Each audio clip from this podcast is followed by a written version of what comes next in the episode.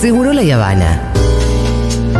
Un programa crocante, pero tiernito por dentro.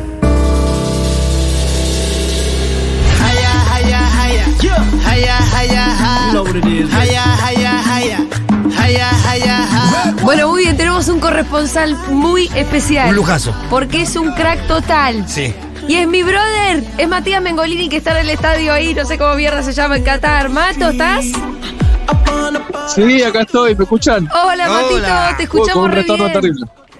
Eh, ¿cómo, ¿Cómo es el retorno terrible? ¿No escuchas nada Me vos? escucho todo. Ah, vos Oh, te ahí escuchas. está, ahí me, escuch- me escuchaba yo. Ah, Ahora está, ahí estamos ahora bien. estás bien, es muy molesto escucharse a sí mismo. Sí, sí, no, no, no, listo, ahí estoy Listo. perfecto. Mato, que preguntarte. eh, bueno, ¿cómo ¿Qué lo estás- sensaciones, qué sensaciones? sensación tenés? ¿Cómo lo estás viviendo? ¿Qué te pasa? Terrible, es como encontrarse a toda Argentina acá de vuelta, porque es, el, el estadio es todo celeste y blanco, todo, toda la entrada, ¿no? Es como que decís eh, absolutamente local. Claro, Hasta lo- los que te dejan- los que te hacen entrar y te, eh, te hablan en, el argentino, ni siquiera en español. Ah, mira, porque para, arranquemos porque vos llegaste a Qatar cuándo. Yo llegué ayer a la tarde a Qatar. ¿Y cómo es Qatar? O sea, vos mandaste unas fotos ahí al chat familiar que yo no puedo compartir, pero contanos un poco. Bueno, hicimos una, una pequeña recorrida, ¿viste? que nos llevan, nos llevaron Sí. a, un, a un lugar de, de venta, como un bazar. Medio que yo me, me fui del grupo, me fui más para la costa y nada, empezás a ver toda una ciudad muy moderna, eh, con edificios hipermodernos, Todo como nuevito, Eh, ¿no? con toda... ¿Cómo? Todo como muy nuevito. Todo muy nuevo, sí. O sea, la, par- no, no ves que ves partes viejas, como por ahí ves en otros países, todo nuevo, todo nuevo. Claro, claro. Así que, sí, muy poquito recorrido. ¿no? Hoy, después, después, derecho acá a la- a- al estadio. Y acá se escucha ya, no sé si se escuchan de fondo, todos los argentinos cantando. Sí, se escucha. A se ver, escucha. pues escuchemos un poquito el fondo, Sí. poné, poné el teléfono ahí.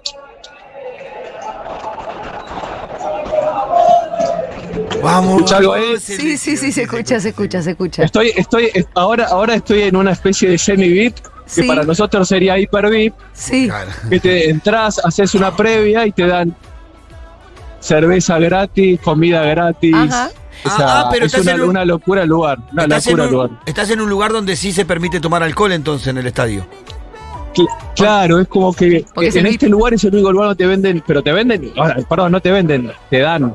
O sea, yo voy por la tercera cerveza acá. Ah, bueno, tranqui. Mati. Tranqui que hay que ver un partido y Sí, hay que sí. ganar, Mati, ¿eh? Eh, che, Claro, sí, sí. Mato, ¿y vos, vos pasás por un VIP por qué? Porque va- la- a la empresa tuya, como que las pases medio un VIP corporativo. Sí, sí. O sea, no, no, no tengo idea cuánto podría haber salido esto que estoy haciendo ahora. No Claro. Te, te- te- te hago una pregunta. esa parte no la sé. Ni pregunte, vos, Ni vos chupá. claro. Te hago una pregunta, Matías. Eh, ¿Encontraste muchos extranjeros eh, con camisetas argentinas y bancando la selección? Lleno. O sea, en- hoy, en el, hoy en el bazar este que estábamos, la gente que atendía de repente o la gente caminando con campera, con remera argentina, con camiseta argentina. O sea, mucho de eso, eh, realmente mucho. Como Hoy en muchos la hinchas cancha que ahora, no son ahora, argentinos. Mucho. Sí, sí, mucho, mucho, mucho de todos países, japoneses, con la camiseta argentina, no sé si era porque hoy fue Argentina, tuve con la camiseta argentina, mucha gente con la camiseta argentina. No, viene Ahora pasando. acá en la cancha lo que ves es argentino, argentino, argentino, ¿no? ¿Y no ve eh, polacos? No, ni una, es le- recién le decía a un compañero, ni un, no, nada, ni un polaca, es más, difícil, per- eh, o sea, fácil perderse del grupo, decía, ahora no tengo idea dónde está el grupo con lo que estoy, porque es todo el mundo con camiseta argentina, así que imagínate cómo es, todos mimetizados, todos iguales, tenés que ver alguna cabeza que reconozca nada más. Claro, claro. Bueno, pero qué loco que vos, vos decís que no es por el lugar del estadio que vos entraste, vos ves que está todo el estadio tomado más bien por la albiceleste. No todo, todo. La entrada era Eso es todo bueno para nosotros. Somos locales, Mato. El estadio, el, el estadio adentro vas a ver, digamos, yo estoy convencido que va a ser lo mismo, porque acá no es que entrabas porque sos polaco o porque sos argentino. Todo Entras. el mismo lugar. Claro. Claro, claro. Es, es el estadio que tiene todo container, ¿no? Está hecho de container. Sí, ese. Sí, ese. Es, es muy particular. que es el único, es, es el único que no tiene aire acondicionado, parece. Ay, Uy, qué justo. calor, me está jodiendo. ¿Y hace calor hoy? no, pero sabes que no hace tanto calor. Ah, qué Ah, bueno. no hace nada. No, no, está re soportable. Está Ah, re soportable. menos mal. Ay, creo- No, está impecable. Menos está, está mal. re soportable. ¿Cómo que está hecho de containers? mucho Che, para, les voy a contar que mi- eh, para que te quiero preguntar algo que tiene más que ver con la ingeniería, que es tu tema. Mi, mi hermano es ingeniero mecánico y es de esas personas que sabe cómo funcionan todas las cosas. Claro. Eh, lo del estadio, ¿qué no puedes contar de eso que está hecho de containers? Ah, eso es una parte decorativa, no, no es Ah. estructuralmente hecho de contenedor. Ah, ok, ok, ok. Seguramente, no, sí, sí. No, no, no. El, el problema es que faltan contenedores en el mundo, decíamos recién. Entonces podríamos sacar a uno de esos para mandar al para mandar a, que circule. ¿Faltan contenedores en el mundo? ¿Esto es una realidad logística del universo? Sí, sí, sí. Ah, mira. Pues, Ana, mucha- muchos de los problemas de, exporta- de importación en el mundo que había de salida de China era por falta de contenedores vacíos. Ah, mira. Ahora ya está, está- está mejor esa parte, pero sí. Fíjate vos. Bueno, Mato. Bueno, y em, acá- Sí, ¿qué más? No, no, yo acá, acá en, en- en este lugar donde estamos ahora hay pantallas gigantes. Es como toda una gran previa del partido Sí. realmente, increíble. Bueno, Matito, seguramente Sí, para- que de toda la gente que está ahí debe ser el menos garca de todos. Porque no sos garca, para empezar. Pero Claro. digo, lo- los argentinos que llegaron a Qatar es porque. qué sé yo. Porque pude. Sí, a ver. ¿No? Hay de todas el- O clases. sea que hace, sin que te escuchen, vos te vas a un costadito. Hay de todas clases. ¿Cuál es el perfil? Sí, y sí, el perfil, el perfil es, el, el- es, es otro. Claro. Definitivamente no es el grupo que van a ganar. No, y que debe ser muy distinto, por ejemplo, de las hinchadas que llegaron a Brasil.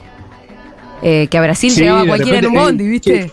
Y, de- y no sé, en la entrada recién estábamos y de repente algunos empezaban, yo no soy un pibe de cancha tampoco, pero empezaba alguno a, Sí. a agitar y no es que se prende todo el mundo a agitar, eso es cierto, ¿no? O sea, Sí, sí, sí, eh, sí, es, sí. es- es otro- Es otra Bueno, hinchada. en, el, en el vuelo, en el, en- en el vuelo que fui, habían no, unos que sabían, se, se veían que era de, de Vélez, de Vélez, porque Sí. estaban todos tatuados de Vélez, Ajá. y venían gritando, esos eran. En algún lado nos vamos a cruzar, no estar acá ahora. Claro, claro. Pero van a ver, algo va a ver. Qué Pero en, en mucho menor medida, ¿eh? No, por ahora no. Hay que Es, agitar, es el Mato. perfil que vos decías antes. Ah, tenés que Hay que agitar agitar, vos. sí, que ganar. Sí. Sí, sí, sí. Bueno, Matito, eh, nada, hablamos Bueno. después. Gracias, hiciste de cronista de Futurock. Sí, son nuestros primer- representantes en ese Sí, estadio. hiciste de cronista en fútbol. Bueno. Así que te mandamos Bueno. un beso enorme. Fue muy emocionante hablar con vos. Bueno, Qué grande. me alegro. Abrazo, te mato. Era Matías Mengolini, mi brother. Desde, Desde Qatar. Desde Qatar, del estadio bueno. hecho de containers, donde hoy vamos a jugar en un ratito con Polonia. Seguro la Habana. La mayonesa, bien generosa, en tu sándwich.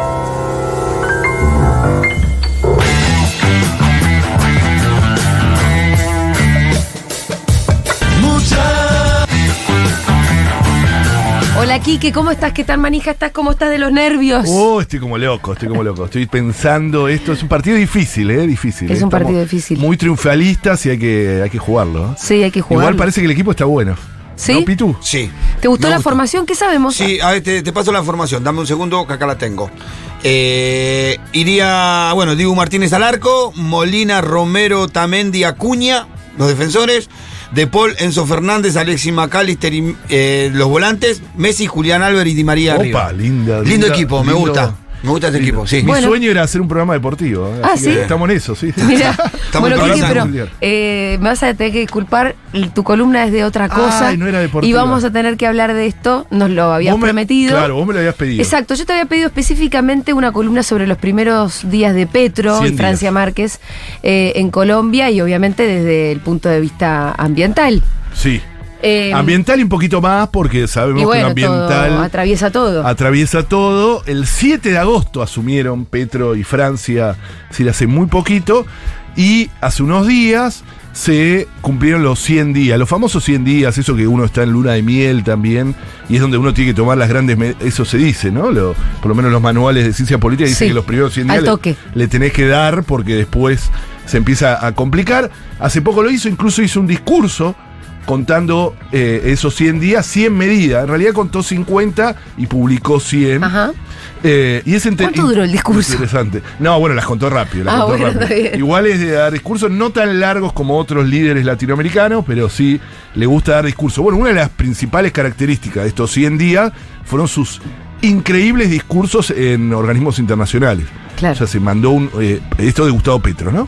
Se mandó discursos increíbles la ONU, en el encuentro internacional de la ONU, y hace muy poco un discurso que yo recomiendo que lo busquen y lo escuchen con detenimiento. Los dos, ¿eh? el otro también, pero uno hace poco en la cumbre de cambio climático en Egipto, que acaba de terminar hace, hace muy poco tiempo, eh, que también se mandó un gran, gran discurso.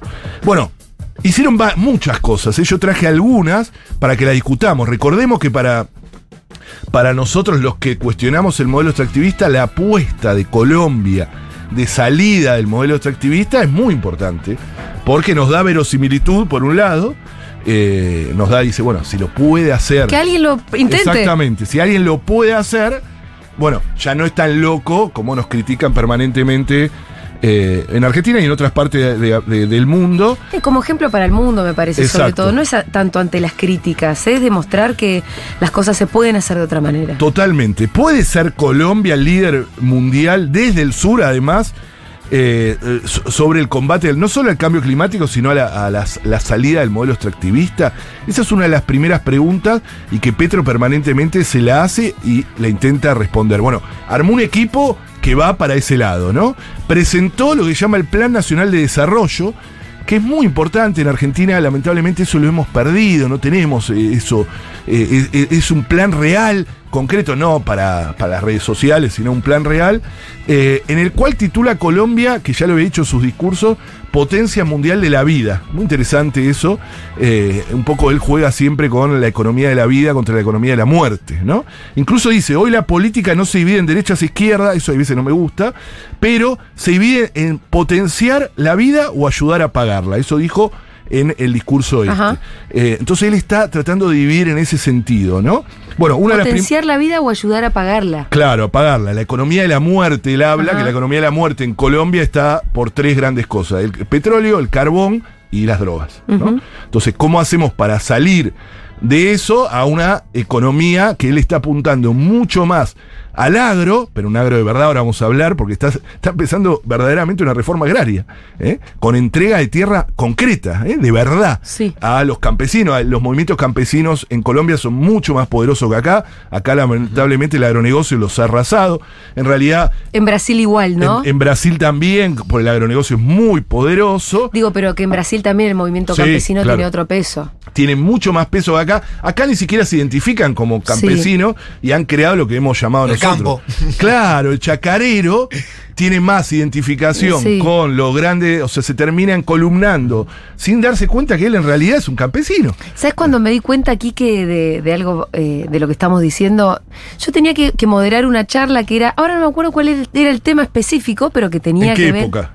¿Te acordás? hace dos años. Está bien, no, no, no, para saber si era después del conflicto con el campo. Busco la palabra clave en Spotify para buscar podcasts sobre Sí. este tema.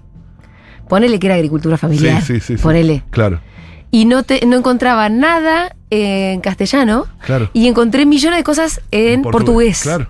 Porque en Brasil hay mucha producción también, digámosle, Muchísimo. intelectual y Muchísimo. teórica sobre la agricultura familiar Muchísimo. o el tema del que yo te estuviera hablando. Pero, que hablábamos de eso. Pero se da una paradoja que Brasil también tiene el, el agronegocio potenciado. O sea, si en Argentina es poderoso el agronegocio, en Brasil Claro. ni les cuento, incluso con la famosa bancada ruralista, que son directamente los diputados que responden al agronegocio. Nosotros también los tenemos, ¿eh? Los tenemos a Buyalde, presidente de la Sí. Comisión de Agricultura, nada más y nada menos, eh, entre otros, ¿no? Eh, pero bueno, es interesante, eso, eso lo- siempre lo comentamos acá, como el agronegocio ha tenido un, eh, un poder de convencimiento tan grande que ha hecho, y aspiracional además. ¿no? Nosotros decíamos los Steve Jobs, los perfuman de moderno y todos quieren ser como él. Entonces, Sí. Y, y el- tema de la, la famosa disputa por la 125 eh, en, en el año 2008 dividió aún más las aguas y crearon esa, eso, eso de... eh, que, que ahí Norma Giarraca, siempre lo digo, eh, identificaba, decía, ojo que ya no es la sociedad rural como tal, sí, como símbolo, pero como tal, sino que el poder lo tienen otros sectores negocio, que es APRESID, que la, la, eh, son corporaciones intermedias, grandes corporaciones como Monsanto, Singenta, que son distintas. Es la vuelta de tuerca que se hizo en los 90. Esa es la verdadera. Y es aspiracional porque Grobo Copatel es el Steve Jobs del campo. Vieron que toca la guitarra, es copado. Sí. Eh, nada que ver con la, la mirada del eh, Del viejo, del, de del- del viejo de la, o de chacarero. la sociedad rural, Además, tampoco. ¿no? O del que llega en la Sí. 4x4. Claro, claro. Y, y todo lo que tenga que ver con el chacarero, que era la cultura del esfuerzo, que se pasaba a los hijos, se pasó a la cultura de la eficiencia. Entonces ahora es arrendar, arrendar a otro, y eso expulsó cientos de miles de personas eh, del campo a las ciudades. Bueno, esto fue muy importante y lo tiene muy en claro, más allá que las lógicas son totalmente diferentes y la geografía. Eh, Colombia es una potencia de la vida porque en realidad tiene la Amazonía, nada más y nada menos, y la geografía es totalmente distinta a la gran pampa que tenemos nosotros, pero inició un proceso de reforma agraria y una de las primeras que hizo es hacer un acuerdo con, sería la sociedad rural de allá, si se quiere, en realidad es la Federación Nacional Ganadera, dueña de millones de hectáreas eh, de campo, para comprarle 3 millones de hectáreas, para eh, distribuirlas entre pequeños y medianos productores, campesinos, etcétera. Ni siquiera se las va a expropiar, sino que se hizo un acuerdo para comprársela. Digo, para jugar un poco con esa lógica de que si expropiaba le empezaban el fantasma. Recuerden que en toda la campaña siempre le ponían, entre comillas, porque no estoy de acuerdo, pero el fantasma de Venezuela, ¿no? Va a, expropiar, va eh, la propiedad privada, Sí. etcétera. Entonces, en este se las va a comprar. Y llegó a un acuerdo a eso y está en ese proceso, todavía no, no han pasado. Después titularizó seis- 807 mil hectáreas, eh, predios que estaban en algunos casos tomados, en otros que no tenían títulos. Lo, lo- eso es un cambio enorme porque te da un arraigo con la tierra ser titular Sí. eh, de eso y eh, hace que Y no deja de correr un poco el narcotráfico, la guerrilla del campo. es que el gran problema de, eh, de Ahí la lo que se van etcétera, ahí- claro. es el tema de la tenencia de la tierra Claro, también. ¿no? La, la- gran parte de, la, de los motivos, de las causas de eh, la, la- la guerra en, en- y, la- y las matanzas en Colombia tiene que ver con eso, ¿no? Con el- la distribución de la tierra, etcétera. Así que los campesinos, eh, 807 mil hectáreas ya, ya las titularizó y está en proceso de entregar 3 eh, millones de hectáreas. Bueno, está con créditos a pequeños productores. Y la población campesina por primera vez es reconocida como sujeto de derecho y eso lo presentó en el Congreso, que parece poco, pero... eh, Pero ¿cómo no van a ser sujetos? Son personas. Bueno, no, bueno, sí, en eso con sí. derechos específicos Claro, exactamente. La población reconocida por el Estado como tal. eh, y está por hacer, en pocos meses, la primera Convención Nacional Campesina. Donde van campesinos de todos lados. Motorizada desde el gobierno. Desde el Estado. El Estado está invitando 2.500, los campesinos quieren ser 5.000. Empieza eso, viste, a correrlo por izquierda, pero está que entren perfecto. todos. Obvio, obvio. Pero bueno, es interesantísimo porque. Yo si fuera hacer- Petro le digo, bueno, ampliemos la sala. Ampliamos la sana, más grande, hay que meter a 5.000. Pero bueno, eso con la reforma agraria, que es mucho más y tiene eh, muchísimas cosas más. Bueno, obviamente el tema. Entonces la reforma es la compra efectiva de tierras y, y y, el- distribuirlas. y- y la distribución en pequeñas parcelas más pequeñas a- Para producir alimentos, Sí. fundamentalmente. Está muy bueno eso. eh, y no commodities. Y eso y producir arraigo. Sí. El gran problema de las ciudades latinoamericanas, siempre lo hablamos, es que absorben los eh, expulsados del campo. ¿Qué es lo que pasa en Argentina? En Argentina tenemos los grandes corones, Córdoba, Rosario, Buenos Aires, expulsados del agronegocio. Cuando cuestionamos el agronegocio, lo cuestionamos también por eso. ¿no? Hay y va a por- generar un, un mejor precio de los alimentos. Además. Eh, al tener grandes- debería redundar en eso. Claro, porque tenés muchos productores Ahora. ¿por qué se la habrán querido vender y de dónde habrá sacado la plata?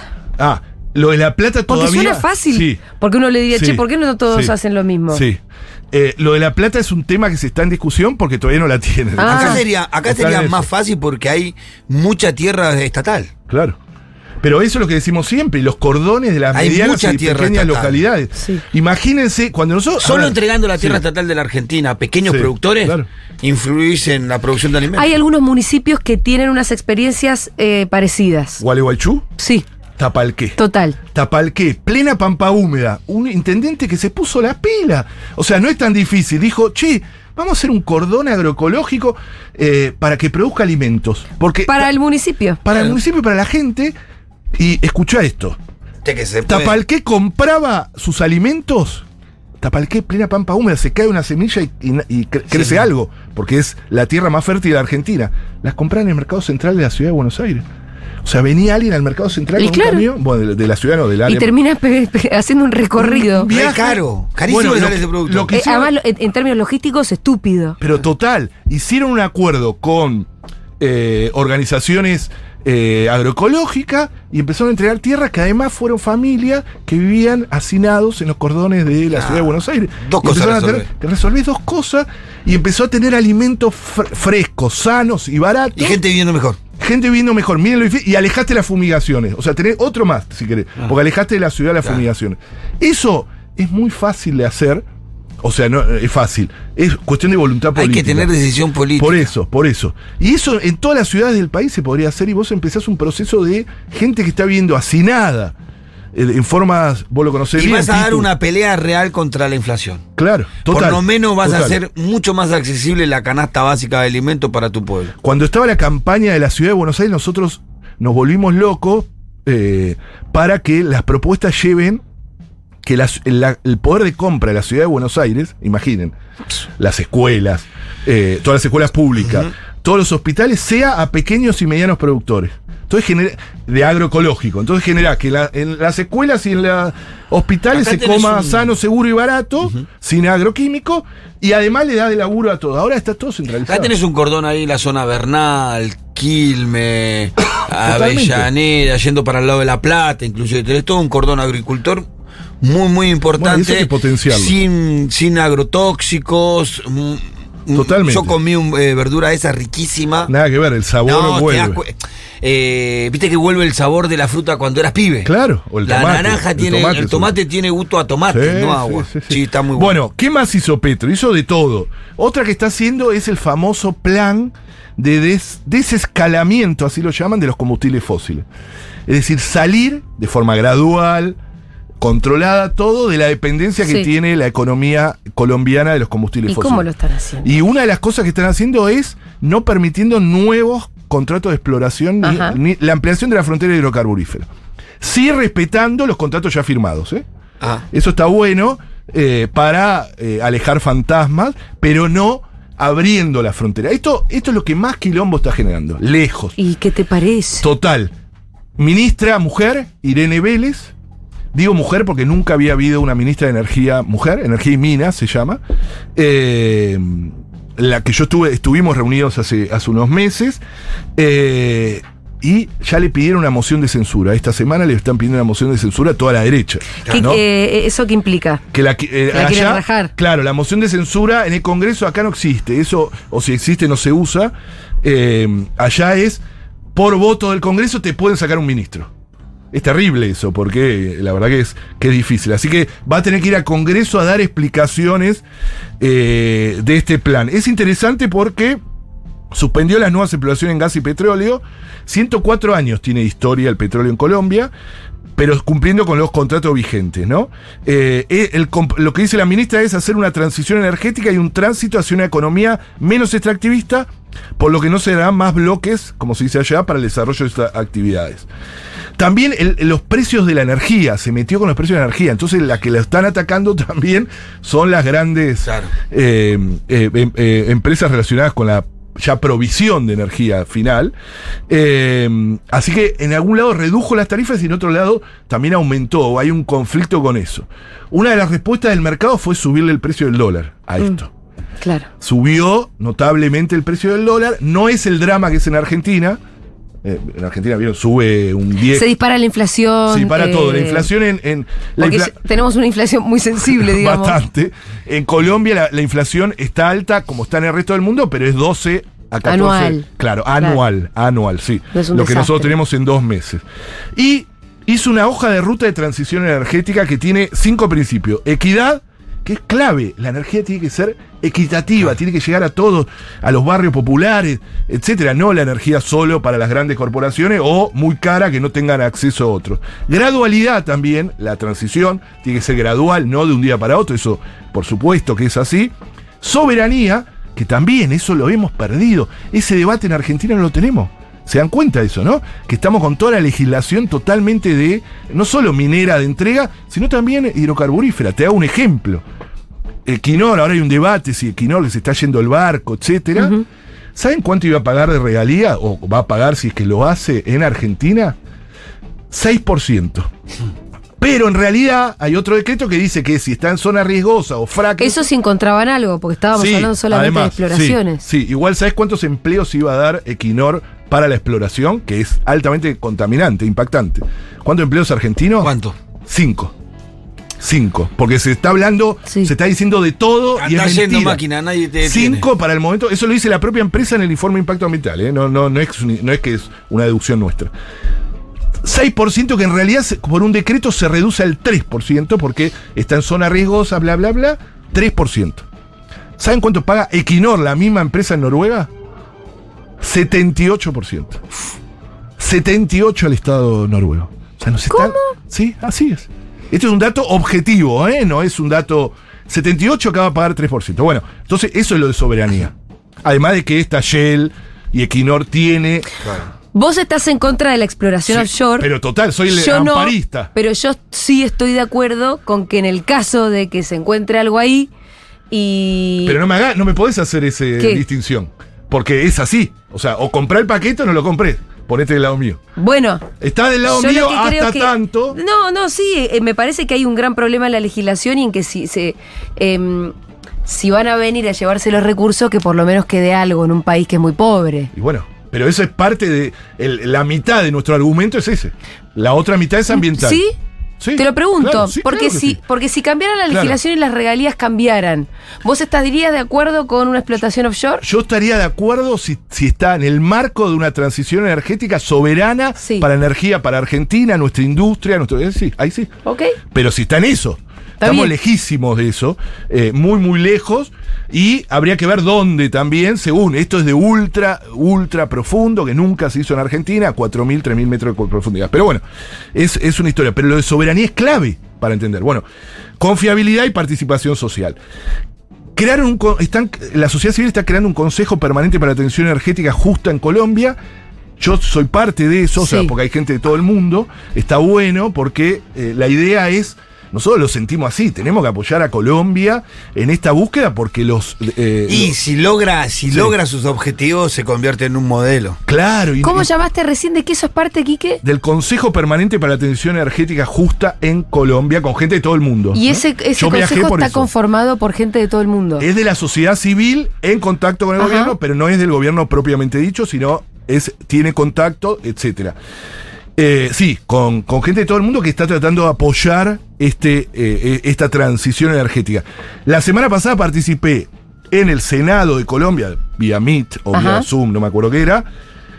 Están empezando la reforma del Código de Minas, digo, otro, otro hito. Están queriendo modificar eh, lo que nosotros queremos hace tanto tiempo. Yo no podía creer, me emocioné, porque digo, esto es lo que queríamos. Claro. Recuerden que los códigos de minas de casi toda América Latina fueron escritos por la misma lapicera en la década de los 90, Sí. financiados Y por el Banco código de ellos que están reformando ahora se parece al nuestro actual. Sí, Tiene muchas cosas parecidas, Ajá. sí. Entonces están tratando de reformar para que la minería sea una minería para la transición energética y una minería para la región, que es lo que nosotros queremos. eh, eh, eh. Por ejemplo, los mineros ancestrales y tradicionales en Colombia en el código minero no existían.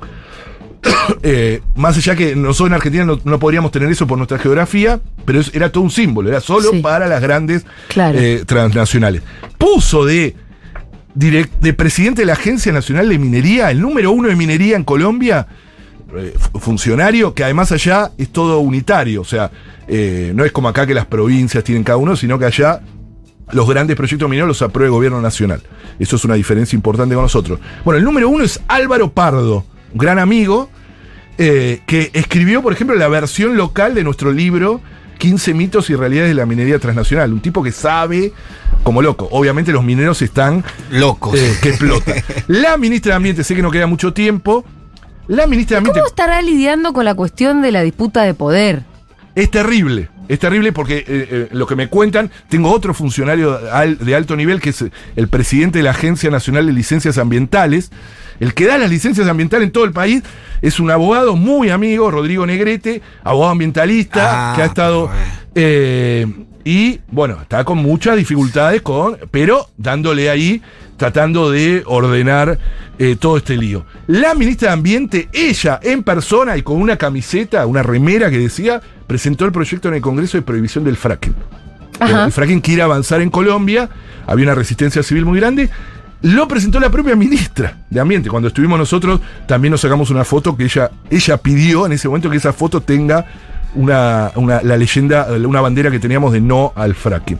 Es decir, hay bastantes cosas. Y otra cosa que no me quiero olvidar es la reforma tributaria. Hace poco se votó en el Congreso con mucha disputa. Esto es clave. ¿eh?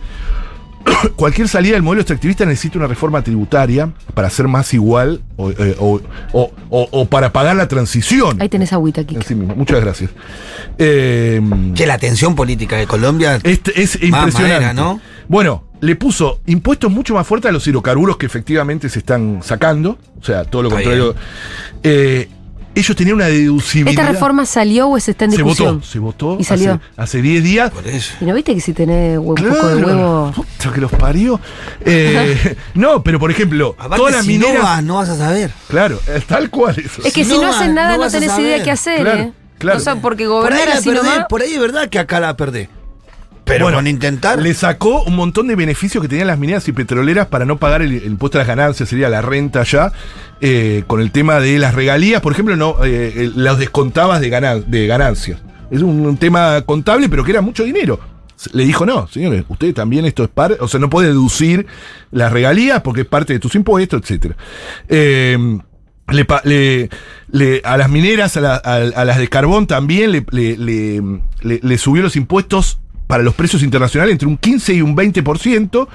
Es decir, que va a agarrar 5 mil millones de dólares más o menos con esta reforma tributaria para distribuir. Eh, eh, Bueno. También la educación, un tema clave. Ustedes saben que en Colombia la educación universitaria no es gratuita Claro. como acá, pero apunta a eso. Eh, le- el, bueno, ¿quién se enojó con esto? Sí, todo el mundo. Uribe, el Claro. presidente La de posición de ultraderecha, derecha. Podrían disminuir. Miren lo que no, siempre nos dicen esto. Álvaro Uribe. Podría disminuir, estas reformas podrían disminuir la inversión, afectar el crecimiento. La de siempre. La de siempre, La de búsquense otro guion. Sí, porque aparte como si fuera que en estos países, tanto Argentina como... Por eso se dice en estos países, como si llovieran las inversiones.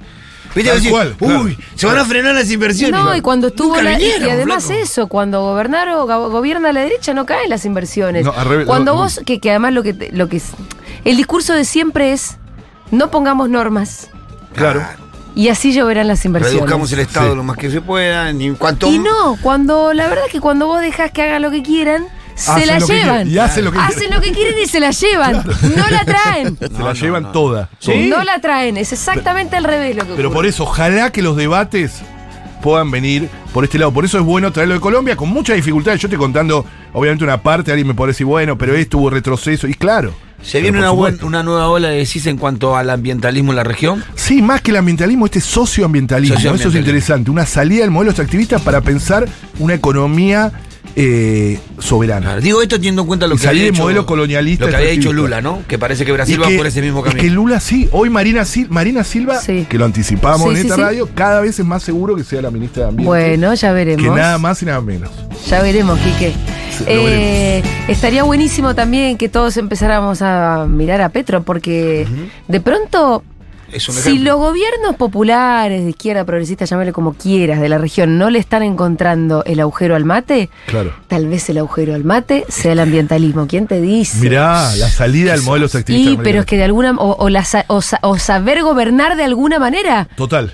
¿No? Bueno, mira, con esa discusión, Petro acaba de, como dice, eh, Exactamente. 5 mil millones de dólares. Sí. Muy bien, gracias Quique Vial. Hasta el Un miércoles que viene. Ya llega la selección, están bajando del colectivo en este preciso momento. Vamos Argentina, vamos. Vamos Argentina.